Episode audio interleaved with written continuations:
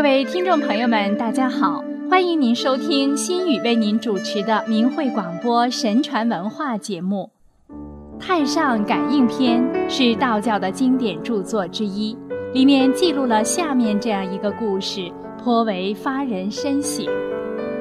明朝时，在山西太原，有位儒生叫王用于，他为人敦厚简默，非常虔诚的信神敬佛。于林、郁从周和周吉都是他的同学。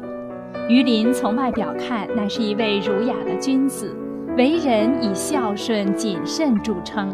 远近有许多人来向他求学拜师。郁从周更是相貌非凡，气宇轩昂，才高八斗，口才文笔都是一流，大家因此都非常推崇佩服这两位才子。而周吉则是在众考生中最柔弱的，文章也不出色。辛酉年元旦这天，王用于提早到了文昌帝君的行宫，并且住在里面。晚上，他做了一个梦，梦到文昌帝君正在升殿，天下的城隍都齐集殿上，向帝君汇报各地乡试录取的名单。有位戴着朝冠、穿着红袍的神，手中抱着一本很大的册子，呈送到帝君面前，请帝君签名批准。王永于偷偷问报册子的神：“山西省的录取榜单中有没有王用于、于林、郁从周这三个人的名字？”报册神说：“没有。”过了一会儿，诸位城隍都退下来，在旁等候。那位穿红袍的神抱着册子上殿，跪着将册子呈送给帝君看。帝君一一批阅，在每位录取者的名字下画了一个押。也有时帝君犹豫了很久都不画押，红袍神就宣布帝君的指示说：仍然交付各省城隍，尽速查明吉阴德的家中仁厚的儿子，将他们的名字呈报上来。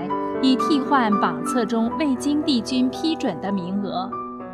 这时，王用于隐藏在殿旁的柱子下，忽听得殿内传来“王用于入殿觐见帝君”的呼唤声。王用于匍匐在殿阶下，被召唤到帝君的座前，敬谒帝君。帝君说：“功名的事情是天庭秘密的记录。”不可以轻忽泄密，因为你十余年来如一日侍奉我，十分至诚恳切，所以把你召来，细细为你解析。你的祖父非常朴实严谨，自食其力，从没欺负过人，早就已经注记你为香科的前榜，以彰显你祖父忠厚传家的果报。又因你平生遇到神佛就稽首，但都是祈求你自己的功名和你妻子杨氏的病能够痊愈，夫妻能白头偕老。而你那年老的母亲虽仍在堂，你却从没为她祈求神佛的保佑。因这个缘故，把你的功名降了两级，所以你中在下榜的五十三名。你应改变这种自私的心态和行为，不要再触犯天心了。只要心念言行向善，自然前程光明；反之，心念言行向恶，那么前途自然险恶了。王用于听了帝君的分析，一直向帝君磕头谢罪。帝君又道。你的同学周吉是荆轲本省的解元，当时同学中只有周吉为人最为循诺，而且学文文章也比别人差。王用于听了之后感到相当惊奇愕然，因此向帝君叩问周吉高中的原因。帝君说，周吉的父亲和祖父都是读书人。从来没有一次涉入宫门诉讼，也从没有奸淫妇女。周家祖孙三代都未曾说过一次别人的短处，暴露过别人的一件恶事。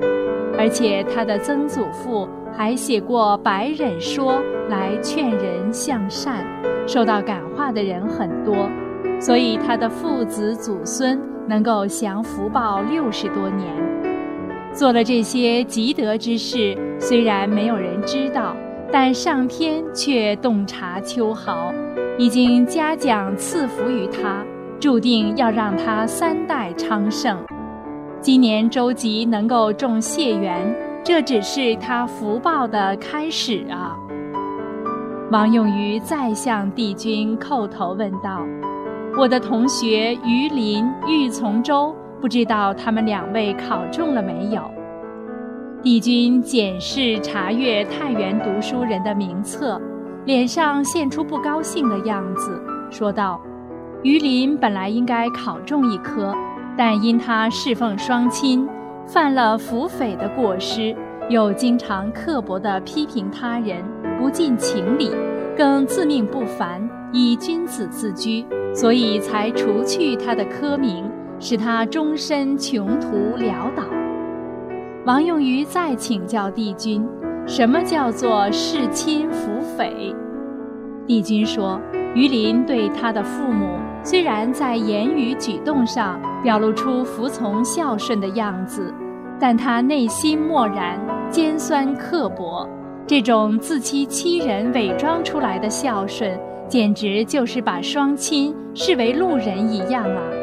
要知道，这种表里不一、沽名钓誉的人，是神最厌恶的，所以上天要惩罚他，科举不第。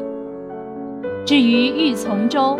本来天纵的英才，二十六岁就该中进士，三十岁出头应做到中丞，四十五岁晋升为大司空，兼领司农司寇，五十四岁在少保的职位上退休，活到六十九岁得以善终。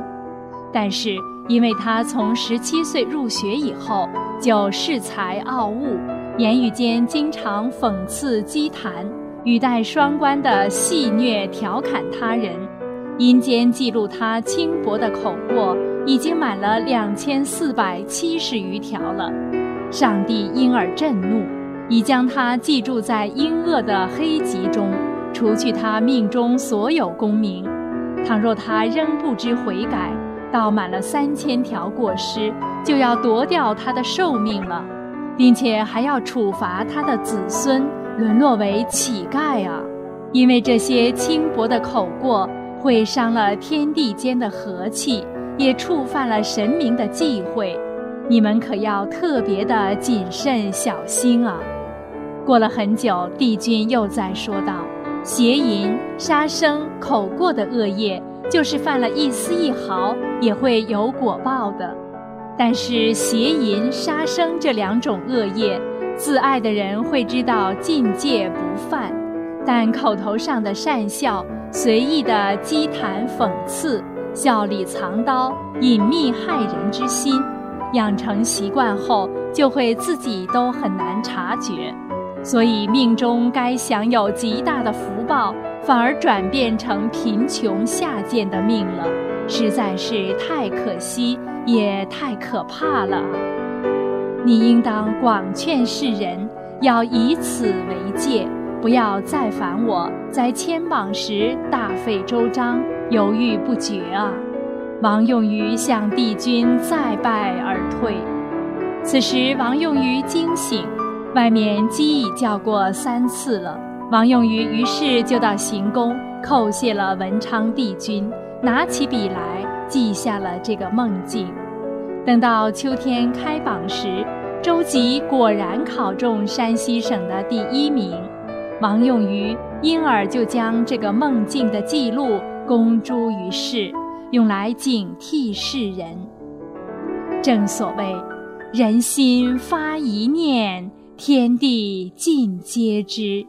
善恶若无报，乾坤必有私。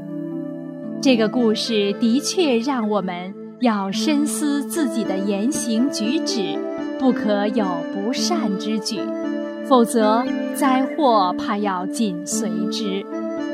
好了，听众朋友们，今天的节目时间又要结束了，感谢您的收听，我们下次时间再会。thank you